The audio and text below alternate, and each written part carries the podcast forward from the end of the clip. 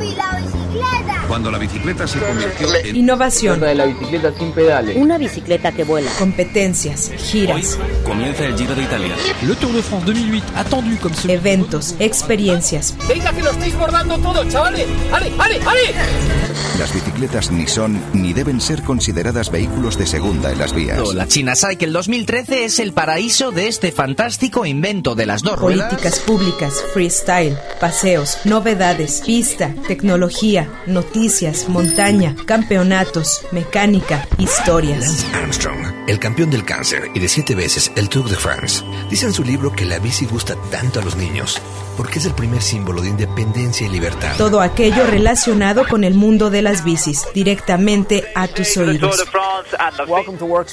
Esto es La Vírula Radio, la revista bicicletera radiofónica de Radio Universidad. Bienvenidos.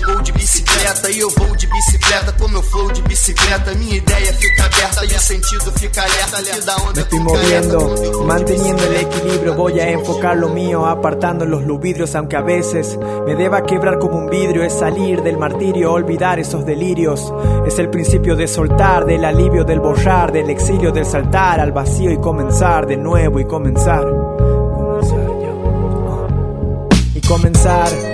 A pedalear, correr, mirar, hablar, saltar, poder frenar, poder estar, olvidar y recordar.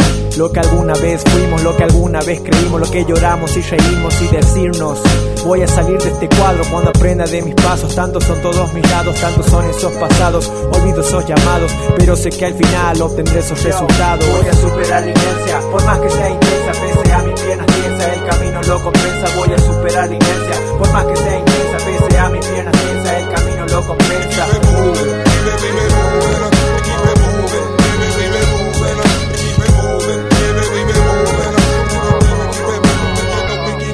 Ya me sigo moviendo con que quiera que saluda Hago estos beats, esas rimas, mi adicción, mi autoayuda Mi salud, tu tabú, será tu desentendimiento hacia mi actitud Romperé la inercia mientras escribo este verso Son tantas las ideas pero poco es lo que expreso Y por eso me hago uno mismo en el momento Me libero como un preso, un verso libre como el viento en corriente Aunque deba descansar mi mente voy a encarar de frente Pedaleando esa pendiente, conocí el otro lado También viví ausente, pero también pude reencontrarme con mi fuente en corriente Aunque deba descansar mi mente voy a encarar de frente Pedaleando esa pendiente conocí el otro lado También viví ausente pero también pude reencontrarme con mi fuente Voy a superar la inercia por más que sea intensa Pese a mis piernas tiensa el camino lo compensa Voy a superar la inercia por más que sea intensa Pese a mis piernas tiensa el camino lo compensa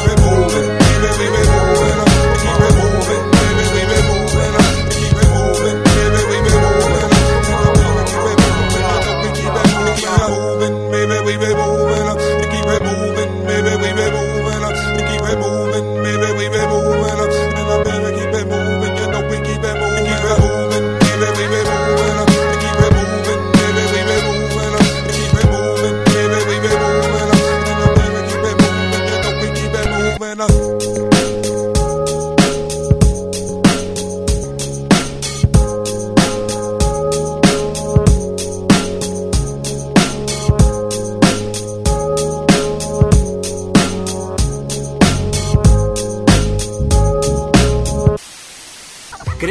gente de hoy se da cuenta de que lo que hace ahora viene de alguna parte. Y para poder seguir avanzando, esto tiene que dar un giro de 360 grados. Yo siempre digo, tienes que saber dónde ha estado el hip hop para saber a dónde va. Es preciso, preciso. Siempre he sabido que las cosas van por ciclos y que luego toman forma. Lo único que espero es ser intergaláctico, ya que nos estamos volviendo humanos galácticos intentando llegar a Marte y a Júpiter. Yo estoy preparado para verlo en todos los planetas de nuestro sistema solar, no los nueve, sino los doce o trece que hay ahí afuera. Hola, ¿qué tal? Bienvenidas y bienvenidos a una emisión más de Virula Radio. Yo soy Grecia Hernández y les saludo desde la frecuencia de Radio Universidad de Guadalajara.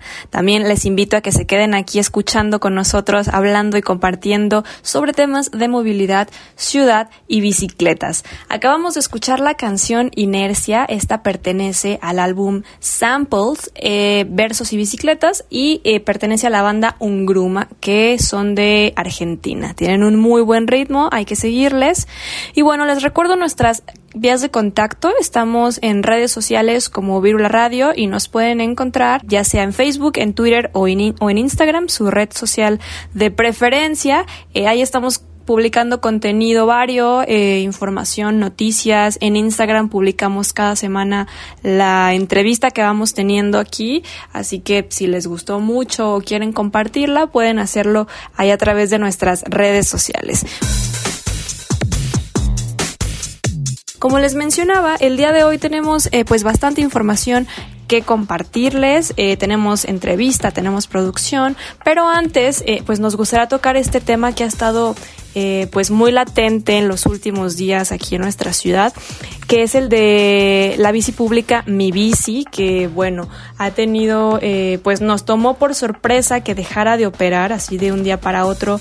Los usuarios e usuarias empezaron a pues a sacarse mucho de onda porque las estaciones empezaban a estar llenas, no había balanceadores, entonces, pues bueno, a raíz de esto, el informador sacó una nota explicando un poquito más la situación que es la que queremos compartir con ustedes. Ellos dicen que el pasado 31 de agosto venció el contrato del gobierno de Jalisco con la empresa Becate Bici Pública y bueno, la renovación de la concesión se complicó ya que otra empresa, Periferia Pública, ellos reunieron los requisitos para prestar el servicio con un costo 9 millones de pesos más abajo.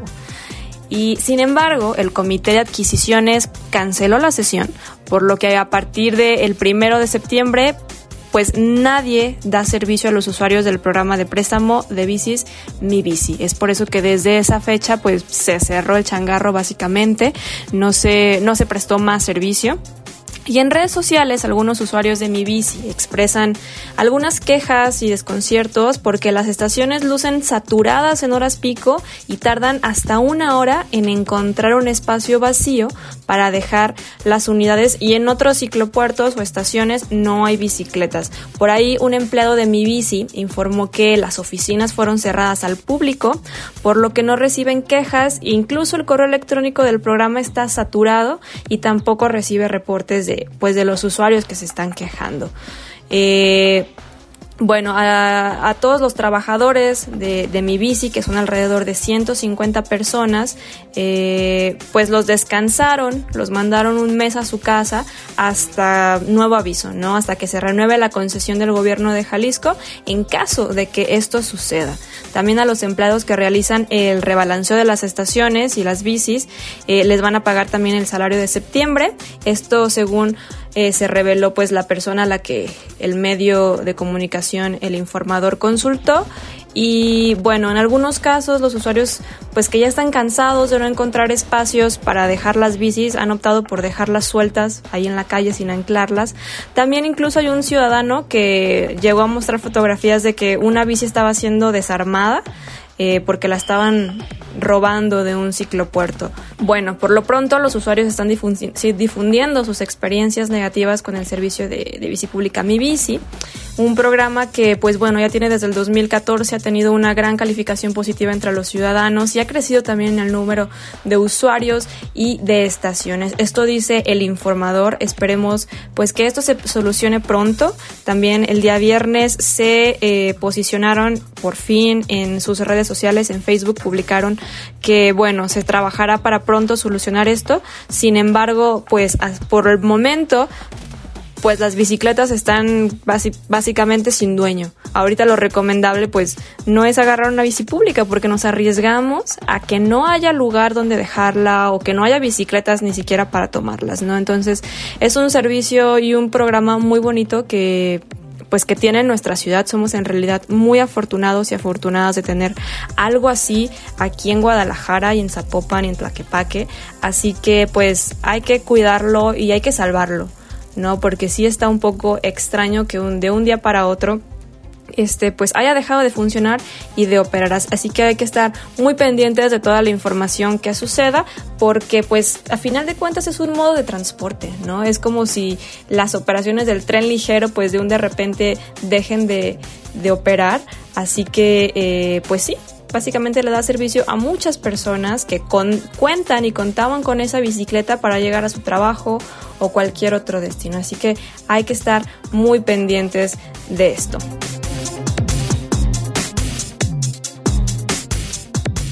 Ahora vamos a escuchar un extracto de eh, la charla que hubo el miércoles pasado de Cities Revolution. Esto con Roberto Remes e Iván de la Lanza de la Ciudad de México. Y bueno, ellos estuvieron platicando, contando las experiencias de cómo ha sido la implementación de infraestructura ciclista, sobre todo en las ciudades mexicanas, ¿no? Que se necesita para hacer una ciclovía eh, y seguir implementando este tipo de, de, eh, infraestructura. Esto forma parte de esta serie de charlas. Vamos a hablar un poquito más de ellas regresando al corte, pero les adelanto un poquito, forman parte de algo que pues que se que vio nacer en un curso de Coursera eh, sobre ciclismo urbano y ciudad. Entonces cada miércoles están haciendo ese tipo de charlas y bueno, vamos a escuchar lo que nos tienen que contar Roberto e Iván sobre la implementación de infraestructura ciclista en el país, específicamente de la Ciudad de México. Vamos a escucharlo. Derivado de esto están tratando de activar una eh, la instrumentación de ciclovías emergentes y varias ciudades, entiendo que son 49 ciudades las que han eh, presentado solicitud de asistencia técnica o han notificado al gobierno federal que eh, quieren este, hacer ciclovías emergentes.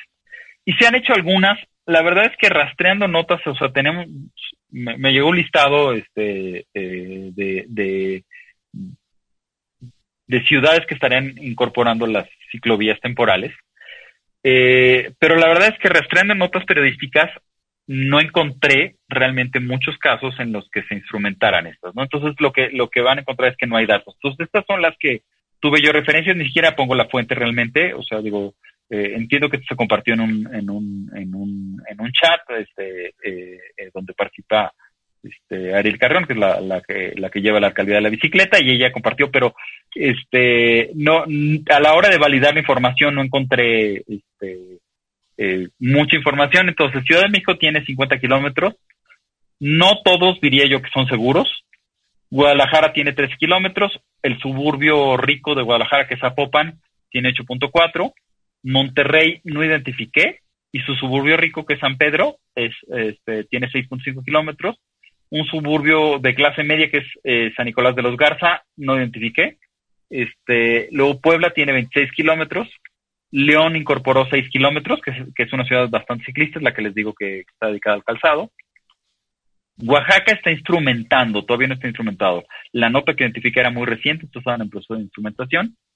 Tecate es fronteriza, este, no identifiqué datos. Tuxtla Gutiérrez ya instrumentó 6 kilómetros, este es en el sur, en Chiapas. Playa del Carmen está muy cerca de la Riviera, está en la Riviera Maya, muy cerca de Cancún, como a hora y media. Este, 20 kilómetros, que eso es, como muy atractivo, este, que, un municipio relativamente pequeño, digo, estamos hablando de medio millón de habitantes, este, haya logrado instrumentar 20, este, 20 kilómetros. Y luego ya los demás que voy a leer, San Luis Potosí, Toluca, Culiacán, Mexicali, Guaymas, Acapulco, Cuernavaca, Villahermosa y Monterrey, no logré identificar este cuándo, cómo, cuánto, eh, eh, si ya está en operación, etcétera, ¿no? Entonces, todavía esto no, no, no, no parece tener tan buena forma como debiera, dado que llevamos cinco meses encerrados, vamos para seis meses encerrados, ¿no?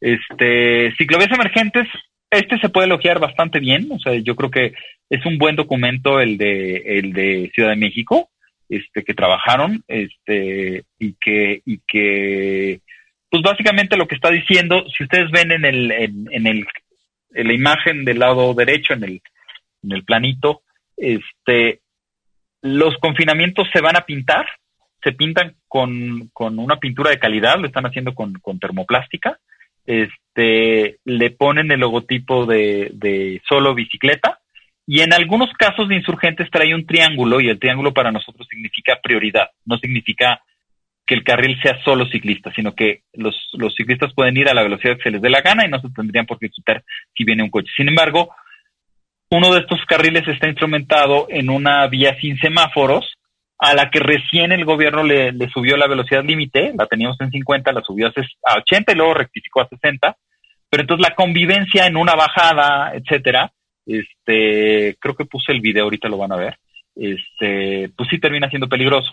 Sin embargo, esta estructuración de, carriles parece funcionar y si se incorporan a estos carriles elementos de confinamiento, como dice en la parte de 2 de implementación al centro de, la lámina, elementos de confinamiento que separan el carril destinado a la ciclovía emergente del resto de los carriles vehiculares, con dovelas, trafitamos o confinadores plásticos que pudieran a veces ya estar presentes en la ciudad en bodegas por, por haberlos quitado por algún reemplazo o lo que sea. Este, y es lo que se hizo en Insurgentes y por eso se lo vi en Insurgentes. Bien, gracias este Facundo, Jazmín y a todas y a todos que están conectados. Yo realmente me parece que, que fui anotando sobre lo que estuvo presentando Roberto, la verdad ya lo había visto, a mí me gustaría que pudiéramos como reflexionar en algunos puntos específicos. Eh, lo primero, lo que, lo que comenta Roberto, ¿no? Los modos activos y el transporte público dominan la movilidad en los contextos. Yo no hablaría solamente de las ciudades mexicanas y ni siquiera de las latinoamericanas. Sabemos por los estudios eh, a nivel mundial de transporte que en realidad es absurdo llamarle movilidad alternativa. La gran mayoría de las personas no cuentan con los recursos necesarios, ya no solo para comprarse un vehículo motorizado, llámese moto o vehículo particular, sino en realidad ni siquiera para pagar el transporte público. Entonces, eh, pues los contextos todavía más fuertes eh, en África, en ciudades en África, en ciudades en el sureste asiático, pues nos arrojan eh, repartos modales caminando y andando en bicicleta de entre el 25 y el 65%, ¿no? Entonces, eh, es, eso es algo muy importante y, y bueno, en el caso del contexto mexicano, lo importante es recalcar que las ciudades mexicanas afortunadamente aún no son lo suficientemente grandes para requerir grandes inversiones en transporte público, ni siquiera, y, tampoco grandes inversiones en infraestructura. Entonces, tenemos que aprovechar ese momento para que la mayoría de los crecimientos urbanos sean con sostenibilidad, ¿no?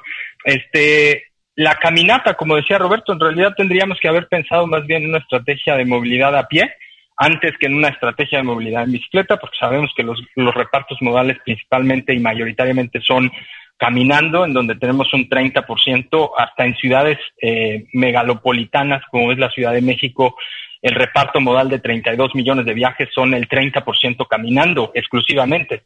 Entonces, eh, en realidad tendríamos que haber respondido antes a una estrategia de movilidad pie bicicleta. Sin embargo, también hay ciudades eh, en México y estados que tienen eh, altos repartos modales, como por ejemplo el estado de Yucatán, que tiene 12% de sus viajes totales son en bicicleta, a pesar de que es un estado este, con muchísimo calor. O, eh, como bien lo decía Roberto, la ciudad de León, que tiene el 9% de viajes en, bicicleta, ¿no? Y esto contrastado con los altos índices de inseguridad vial, ¿no? Los 16.500 muertos al año, de los cuales casi el, el 70% son peatones, ciclistas y, usuarios de motocicleta, y la primera causa de muerte en niños de 1 a 15, a 15 años, ¿no? Eso es un tema grave y es un tema pandémico que sabemos que está inclusive desde antes del tema de COVID, pero ahora es, eh, es insostenible además porque no podemos eh, manejar la saturación hospitalaria al mismo tiempo eh, por COVID que por hechos de tránsito, ¿no? Este, y entonces de ahí dos grandes teorías que son las que hemos estado manejando eh, desde diferentes sectores, pero son la movilidad activa, uno, como el mejor medio de acceso a la ciudad, a empleos, a servicios de salud, a educación, al mismo transporte público, porque sabemos que los grandes medios masivos y semimasivos de las ciudades no nos permiten llegar realmente a todos los lugares de la población, y eh, que es una política pública de con altos rendimientos en términos de salud pública, en términos de movilidad, en términos de seguridad vial, impactos positivos, sobre todo ahorita la contabilización de beneficios eh, económicos por enfermedades no transmisibles, en términos de activación económica, intermodalidad, etcétera. Y segundo gran eh, pilar, el tema de es un gran medio de, generar participación ciudadana, ¿no? Este realmente pasar de la voluntad política a la política pública y ejercer la verdadera política pública, como dice el filósofo Slavoj Zizek, que es incidir sobre lo que realmente nos importa y lo que es más inmediato, que puede ser la calle que está enfrente de nosotros, ¿no? Este, incidir sobre el arbolado, incidir sobre la luz. Y en ese sentido, un poco retomando lo que decía Roberto en algunas de las presentaciones, y nos pasó al momento de hacer infraestructura ciclista, varias de la que proyectó ahí Roberto, eh, nos decían, oye, pero es que la ciclovía Revolución se inunda. Sí, claro, o sea, hay un tema de drenaje que tiene 50 años sin resolverse, en donde la gente tira basura, pero además es un drenaje que tiene 60 años. Y entonces nos, la, misma bicicleta pues nos llevaba a cuestionarnos algo que probablemente si hubiéramos pasado en transporte público o en nuestro vehículo particular, nuestro auto, probablemente no nos los hubiéramos eh, cuestionado, ¿no? Eh, otro punto que me gustaría reforzar sobre esto que, expuso Roberto es que todo esto que, eh, que comentó específicamente para la ciudad en bicicleta, en, la Ciudad de México, proviene de una estrategia de movilidad en bicicleta que es comprensiva y es integral, que está ligada a las grandes políticas públicas, principalmente en la Ciudad de México al Plan de Acción Climática que fue de 2000, eh, de 2011 a 2021. Eh, em, y que está sustentado en estudios y diagnósticos de movilidad muy específicos, con objetivos específicos y con presupuestos que le permitieron implementar acciones concretas, ¿no? El estudio, por ejemplo, en el caso del diagnóstico particularmente lo generó eh, la, Facultad de Arquitectura de la UNAM en 2007, entonces, y de ahí también se derivaron eh, tres acciones clave, ¿no? O sea, uno de los grandes datos, por ejemplo, que se veía es que para aquel entonces, en el 2007, el 50% de los viajes en la Ciudad de México eran de 8 kilómetros o menos. Es una distancia perfectamente asequible en transporte público y más aún en conjunto con la bicicleta. Este, este indicador se repite en grandes ciudades, en ciudades de talla mediana, de talla grande, se repite bastante y es este un indicador muy importante que nos permite ver la factibilidad de una estrategia de movilidad en bicicleta. De ahí se sustentaron principalmente tres ejes para la estrategia de movilidad en bicicleta, cultura y socialización, ¿no? Eh, los programas eh, efectivamente de la ciclovía recreativa, eh, las biciescuelas, ¿no? Como eventos de socialización, pero también eventos de activación económica, de salud pública, eh, que son poco medidos y ese es un gran problema. O sea, hoy en día tenemos pocos estudios y datos, por ejemplo, de una ciclovía como la ciclovía en Bogotá, ¿no? Eh, de todos los, domingos. Este, nosotros desarrollamos uno para, para la ciclovía, ciclovía recreativa de Guadalajara. Escuchas Virula Radio. Un saludo a todas las personas que nos escuchan en Puerto Vallarta, eh, también por el 104.3 de FM y retransmitiéndonos en Radio UDG Ocotlán en el 107.9 de FM, esto los sábados a las 7 de la tarde. Y por supuesto a toda la comunidad colombiana que puede disfrutar de nuestra retransmisión gracias a Biciactiva Radio, esto eh, en biciactiva.com los martes a las 6 de la tarde en el horario del país sudamericano. Eh, bueno, ahora tenemos que compartir con ustedes un audio que se titula Hacia una nueva movilidad urbana, ciudades al servicio de las personas. Esto está, lo hizo eh, una agrupación, un colectivo que se llama Acciona, así que vamos a escucharlo y regresamos con más aquí a Virula Radio.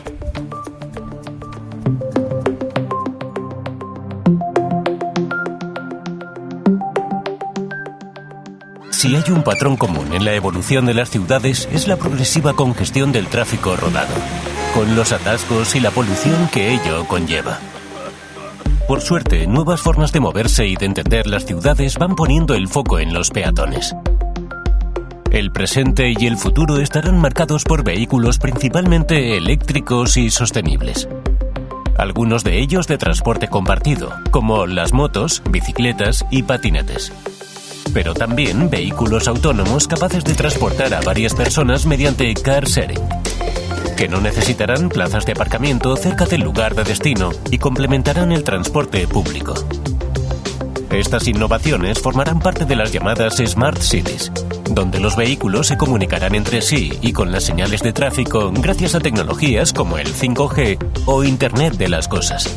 Así, semáforos inteligentes se adaptarán a las condiciones del tráfico. Incluso la calzada incorporará sensores para avisar de tramos inundados o posibles atascos. Pero el futuro también traerá nuevas modalidades de transporte como los ferries autónomos, que aprovechan canales y vías fluviales. O los drones autónomos, y ofrecerán el transporte aéreo de pasajeros.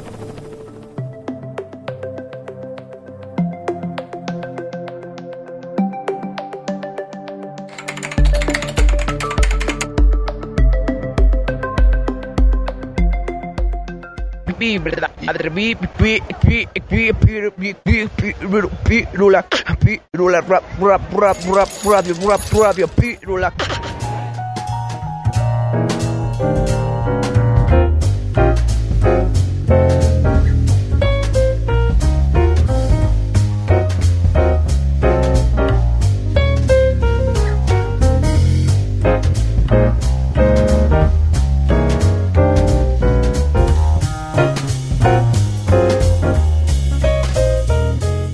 Causas del boom de la movilidad sostenible eh, creo que, son varias. Primero, la necesidad de encontrar soluciones de transporte conveniente. El modelo de movilidad en las ciudades del futuro no pasa por, eh, por, el vehículo privado, pasa por movilidad activa, es decir, caminar, eh, utilizar la bicicleta, por movilidad colectiva, es decir, el transporte público, pero también por la movilidad compartida. Y además ahora estamos viendo cómo hay muchísimas opciones en diferentes modos de transporte, o lo que llaman micromovilidad, que probablemente tendrá un desarrollo de productos. Los scooters compartidos, los, los coches, coches de diferentes tipos, por lo tanto, hay donde elegir y yo creo que es buenísimo, porque cuanto más opciones tenga el usuario para, para elegir, menos necesidad tendrá de usar su vehículo privado y por lo tanto menos contaminación, menos humo, menos ocupación de espacio, menos congestión y mayor calidad de vida en las ciudades.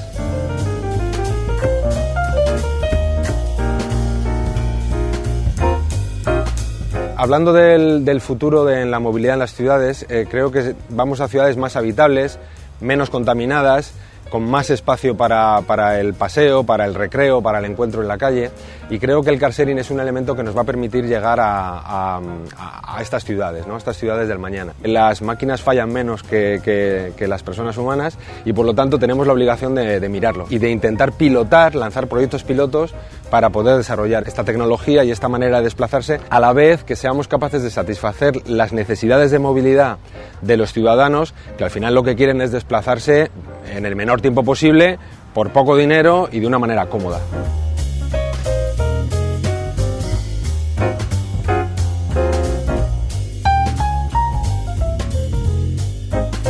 Construir un mejor mañana es responsabilidad de, todos.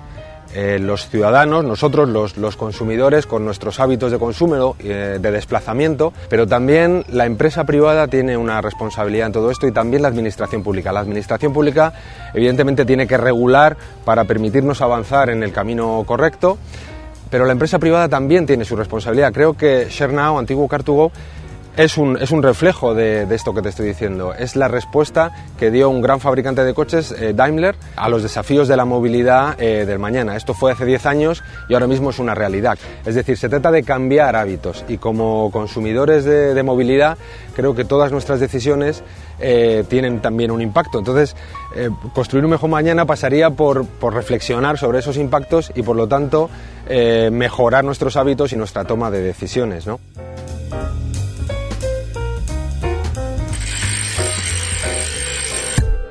Estamos de regreso aquí en Viula Radio y bueno, ahora vamos a platicar con Jazmín Quispe. Ella es de Perú y es la coordinadora de las reuniones semanales de Cities Revolution. Y bueno, ya lo escuchábamos en el primer bloque. Eh, esto que escuchamos formó parte de lo que sucedió el miércoles, una de las pláticas eh, con personas mexicanas. Cada semana es con personas distintas de distintos países de habla hispana. Y bueno, Jazmín nos va a platicar en qué consiste todo esto. Vamos a, vamos a platicar.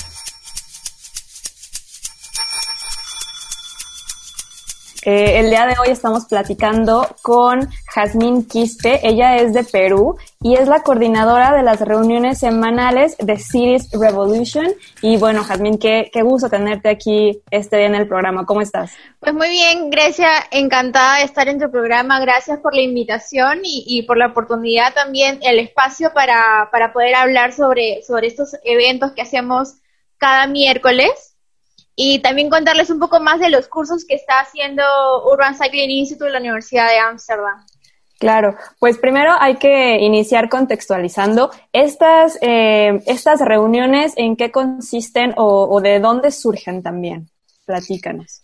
Bien, eh, todo esto empezó eh, dado que la Universidad de Ámsterdam, a través del Instituto Urban Cycling Institute, que lo lidera Marco y, George Liu, quienes son, que crean un curso que es Unraveling the Cycling City, que lo ponen en Coursera, es online por cinco semanas, y entonces tuvo mucha acogida, esto se lanzó en enero, tuvo mucha acogida, creo que se inscribieron en, esta, en esos primeros meses como algo de 5.000 alumnos, entonces desde el Urban Cycling se pensó en que de alguna forma conectar más a estos, eh, a estos alumnos, entonces surgió primero la idea de hacer algunas sesiones Zoom para hacer un poco de networking, de, de hablar más de ciclismo, porque vimos que casi a nivel mundial les interesa este tema.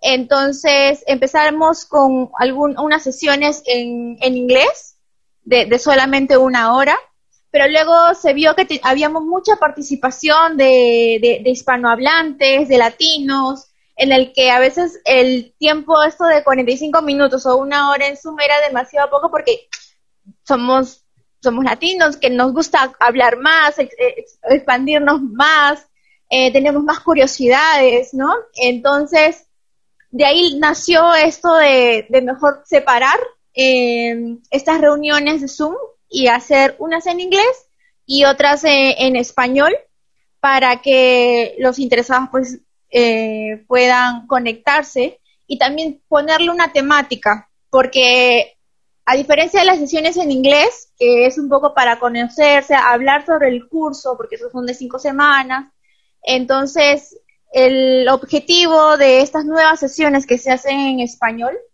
es para conocer más ciudades eh, a nivel mundial, para que nos cuenten cómo se mueve en bici eh, cada, cada ciudad o país, ¿no? Entonces, para también conocer yo cómo se mueve Colombia, Bogotá, México, cómo está haciendo Francia y ahora más que nada por el tema de la, bueno, por la coyuntura actual que estamos viviendo, hay muchas ciudades, muchos países que han eh, tomado em, medidas para el distanciamiento social como son las ciclovías emergentes.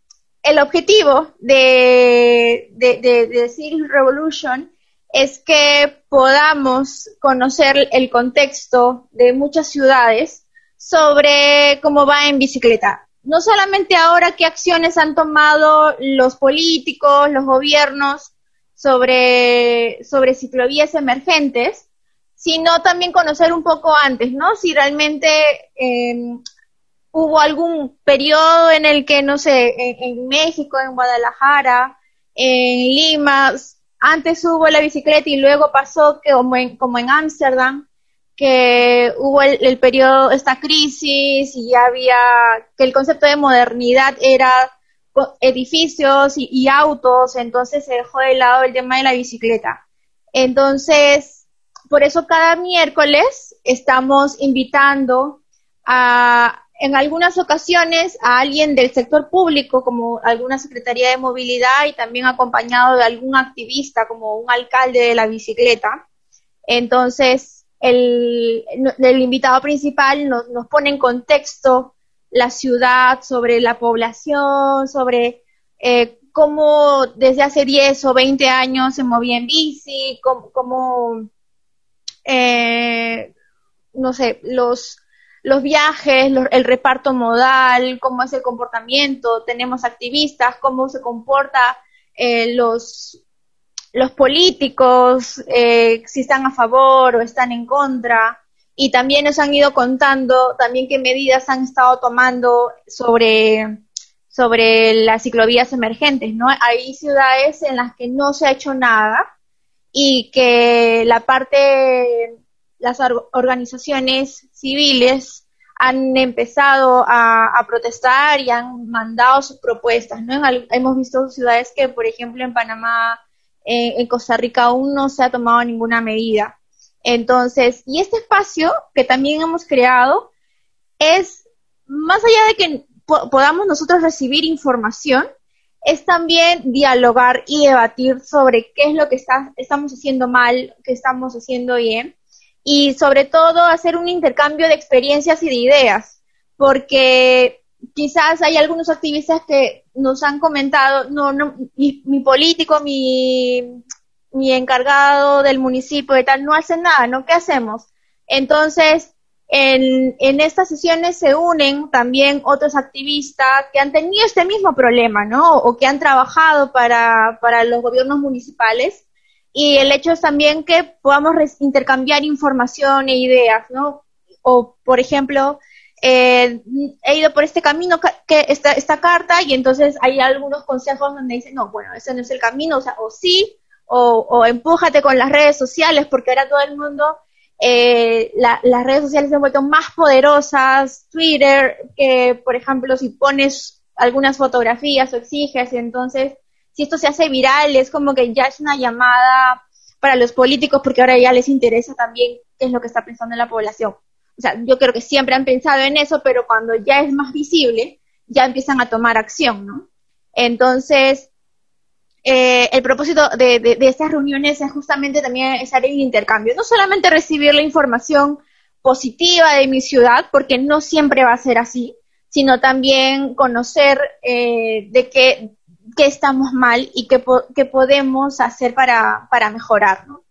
entonces, y como tenemos siempre algún invitado del sector público que ha estado muchos años ahí y también tenemos la presencia de algún activista, eh, hemos tenido la presencia, por ejemplo, de, algunas organizaciones eh, civiles, colectivos, y lo que también nos gusta es que podamos sembrar un poquito de, debate entre nosotros y discutir, ¿no? Cuáles son los frentes, porque a veces los políticos toman acciones y nunca escuchan a los ciclistas, entonces, y hacen algunas medidas que quizás el ciclista no quería, o entonces no, no funcionan así. Eh, entonces, eh, e-, ese espacio es como para poder un poco dialogar sobre ese tema, ¿no? Y conocer también sobre, sobre los, cuánto es lo que cuesta, o sea, tenemos de todo en, el, en, los grupos. No solamente hay planificadores o ingenieros, sino también hay que son activistas, que yo puedo ser músico,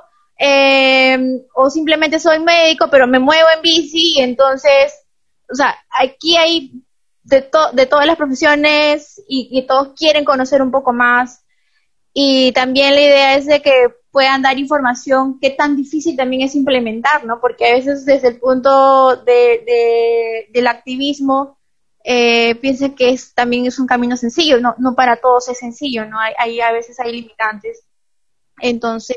Jazmín, ¿y tú con esto, eh, ¿qué es lo que más te ha gustado de poder tener eh, contacto con personas, ahora sí que de todo el mundo, más de América Latina y de, habla hispana, ¿no? ¿Qué es lo que más has disfrutado de, de, coordinar estas reuniones? Em, de lo que he disfrutado realmente es la disposición de todas las personas a las que les, les he pedido que nos puedan contar un poquito porque en un principio pensé que iba a ser difícil, primero por el tema de la agenda y que quizás no estaban dispuestos. Em, y sin embargo, a todos los que les he contado sobre qué estamos haciendo con el Urban Cycling y estamos haciendo estas sesiones, y si pueden presentarse, he tenido la disposición en primera de que todos quieren contar eh, sobre, sobre, sobre sus ciudades, ¿no? Y lo segundo, creo que ha sido revelador cómo muchas ciudades, no solamente en América Latina, sino también, por ejemplo, en Europa, en el caso de Francia y en el caso de, España, eh, que a veces nosotros pensamos que estamos del otro lado, que en Europa, bueno, al menos yo tenía ese concepto, de que en Europa se cree de que está mejor solucionado, que no tienen estos problemas. Sin embargo, no, no es así. O sea, también hay muchas deficiencias con el tema de la bici, a pesar de que ya la bicicleta, bueno, tenemos, bueno, ¿cuánto tiene? Casi 200 años de creación y, y seguimos todavía sin entender ni, ni construir bien eh, espacio para las bicicletas. Entonces, y otra cosa también ha sido revelador para mí como peruana, limeña, que eh, Aquí, por ejemplo, han actuado bien. Hace como más de tres meses, en, el periodo que hemos estado en cuarentena, han empezado a implementar eh, ciclovías temporales. Y en un principio, incluso yo me uno que me quejaba un poco de, que estaban haciendo mal las medidas, ¿no? Pero luego cuando tenía estas reuniones con, con, no sé, con gente de Panamá, de Costa Rica, de Argentina, me decían, oye, no, qué buen ejemplo Lima o, o, México y Colombia. Bueno, Colombia nos lleva muchos, muchos años también de, son los primeros creo que, que implementan más de, de, de ciclovías. Pero ponían también como ejemplo Lima de que está actuando, ¿no? Entonces, de ahí fue como que mi guardia bajó un poquito porque me di cuenta que dije, bueno, sí, pues hay otras ciudades que, que no están eh, respondiendo como, como, como pensaban que se iba a hacer, ¿no? Entonces, eso fue como que revelador en, de, de esas reuniones. Claro. Jazmín, y bueno, ¿quién puede participar en estas reuniones? ¿Es exclusivo para las personas que han tomado eh, el curso anteriormente o está abierto al público? ¿Cuál es la manera de poder acceder a, este, estas charlas que, comentas? Em, está abierto al público en general, pero sin embargo, eh, sí invitamos a todos que puedan llevar el curso a, a City para que puedan conocer un poco más sobre cómo realmente se puede iniciar una cultura ciclista en su ciudad. Em, nosotros a veces pensamos en que, o ponemos en ejemplo de los de Dinamarca, los de Países Bajos, que pues no podemos ser como ellos, ¿no? o, que salió de sus genes, como ellos dicen, eh, ser ciclista, y no es así, ¿no? Es, importa mucho la cultura, eh, y, la decisión de nosotros, eh, poder exigir a nuestros políticos también para que se puedan tomar otras medidas. Entonces, e, es abierto al público, pueden unirse cualquiera, sin embargo, siempre recomendamos de que puedan llevar el curso, ¿no? Y que ahora también ha sacado otro curso que es eh, recuperando las calles, que esto surgió justo en el tiempo de cuarentena, de pandemia, y que también los recomiendo que lo puedan lo puedan llevar, ¿no? Es totalmente gratuito en Coursera. Claro. Justamente a eso iba, que en donde eh, se puede tomar este, este curso o este, estos cursos más bien que, que tú nos mencionas, eh, si se necesita también algún conocimiento previo, etcétera, eh, también para invitar a la gente, ¿no? Sí, a ver, el curso es sencillo, tienen que crearse, si no, no tienen un usuario en Coursera, la plataforma Coursera, crearse un usuario y buscar em, este curso, Arriving the Cycling City, o si no, escribir Universidad de Ámsterdam, y ahí le van a salir todas las opciones de los cursos que ellos tienen, buscar esto, y se pueden inscribir. Es, ustedes pueden acceder a, la, a los videos, a los artículos, a toda la información gratuito y si es que ustedes desean un certificado que avale que, y que reconozca las horas que has llevado, has invertido en este curso, ahí sí un, pequeño pago. Sin embargo, también puedes acceder a una ayuda económica que es como una beca, ¿no? Entonces, y, creo que le dan a muchos, eh, muchas personas que han... Sí, sí, sí. Entonces, y, y puedes llevarlo así gratuitamente no es necesario que, tú seas un ingeniero, un planificador o un urbanista o tengas algo que ver o que te dediques profesionalmente en esto. Puede ser cualquier persona que esté interesada en conocer sobre cómo, en realidad, primero te ponen un enfoque de cómo empezó Ámsterdam, de cómo, cómo realmente es la, la infraestructura ahí, cómo se manejó, cuáles las decisiones políticas, bueno, es un curso súper completo, interesante. Y, realmente recomiendo que lo, que lo puedan llevar. Y eh, bueno, sobre de este curso, pues surgen estas, estas charlas. Eh, ¿Cuándo son las charlas o cuándo es la siguiente también para estar muy pendientes de, de, pues de la siguiente, ¿no? Nosotros lo hacemos a partir de ahora de septiembre, estamos dejando cada semana. Eh, ayer tuvimos una sesión, nuestra próxima sesión, que es el 16 de septiembre, a las 6 de la tarde, hora Lima, Bogotá, Ciudad de México. Eh, lo estamos haciendo en la plataforma Zoom. Esto se tienen que registrar. Entonces, para que se puedan enterar, les, los invito también a, que puedan seguir a la, en la página de Facebook y también de Instagram, eh, colocando Urban Cycling City. Y ahí estamos publicando en LinkedIn también, estamos publicando estos eventos. En este mes de septiembre se viene, está dedicado a Colombia, el 16 se presenta Bogotá y el 30 presentamos a Medellín. Entonces es a las 6 de la tarde, es necesario registrarse. Em, nosotros publicamos la liga de, de Eventbrite para que puedan ustedes registrarse y puedan tener el acceso, el acceso a Zoom. Entonces, aproximadamente dura una hora y media, entre una hora y media y dos. ¿Y esto por qué? le dedicamos una hora para que los invitados presenten y luego dedicamos otra media hora para las preguntas y las respuestas de los invitados. Y luego dedicamos también media hora más para hacer un debate y le ponemos como un espacio de networking. Entonces, que lo que hacemos es ubicarlos en salas pequeñas para que puedan intercambiar experiencias, se conozcan, cambien redes sociales, información que puedan conocer, ¿no? Porque justamente ese es el propósito de, de, estas reuniones de Zoom. Perfecto, Jazmín. Y bueno, ya por último, casi para cerrar, ¿qué es lo que, lo que se espera obtener de estas, em, de estas reuniones, ¿no? ¿Qué sigue? Eh, si se va a hacer una red aún más grande de personas interesadas en este tema, eh, va a haber más cursos, eh, de las reuniones se va a pasar a un foro, ¿no? como el Foro Mundial de la Bici, por ejemplo, no sé, qué es lo que tienen pensado, porque ya se formó una gran red, ¿no? Entonces ahora no podemos dejar ir a todas estas personas que, bueno, nos une lo mismo. Sí, ahora estamos viendo que como ya estamos teniendo información de varias ciudades, eh, en primera estamos todavía viendo si es que se hace algún paper para poder hacer alguna comparativa o una infografía de la situación actual de las ciudades que se han ido presentando.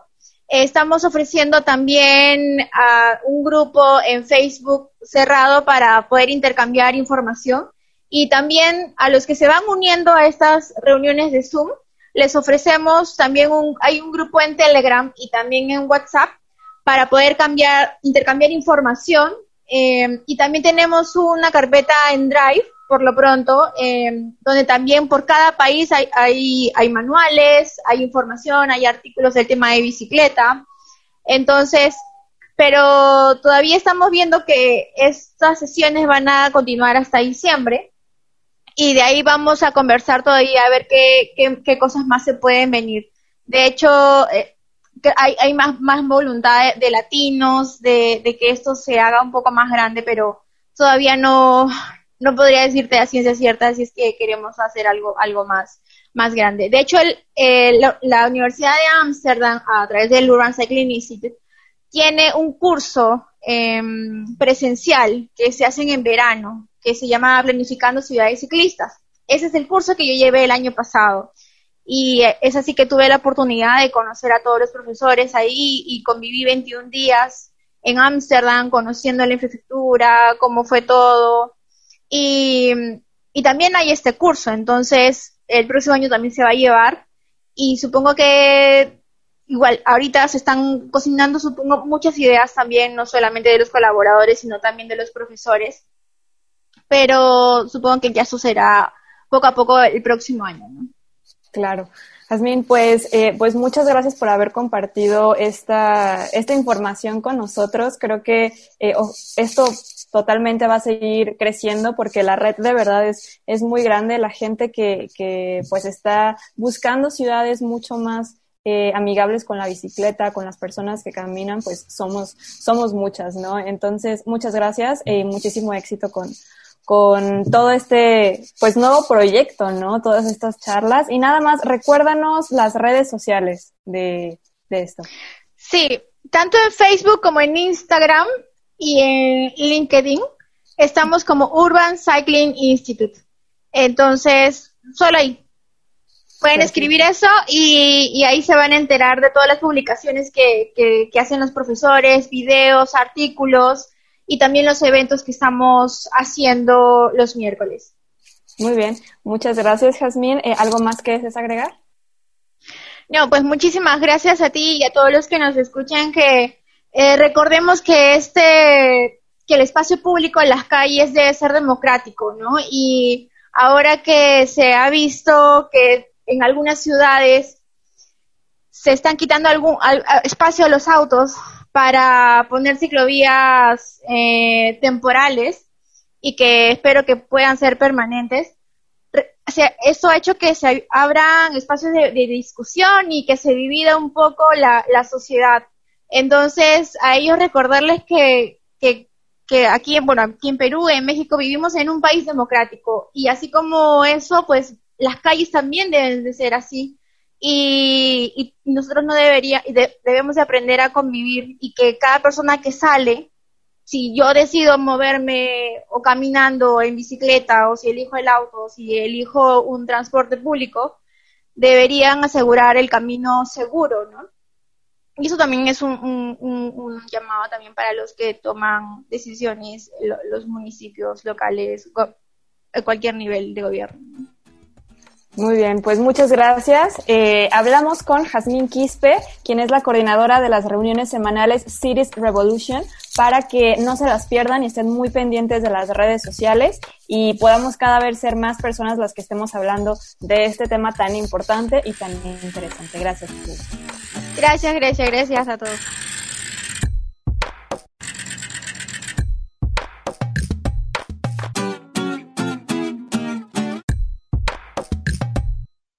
104.3. Pedalea con frecuencia.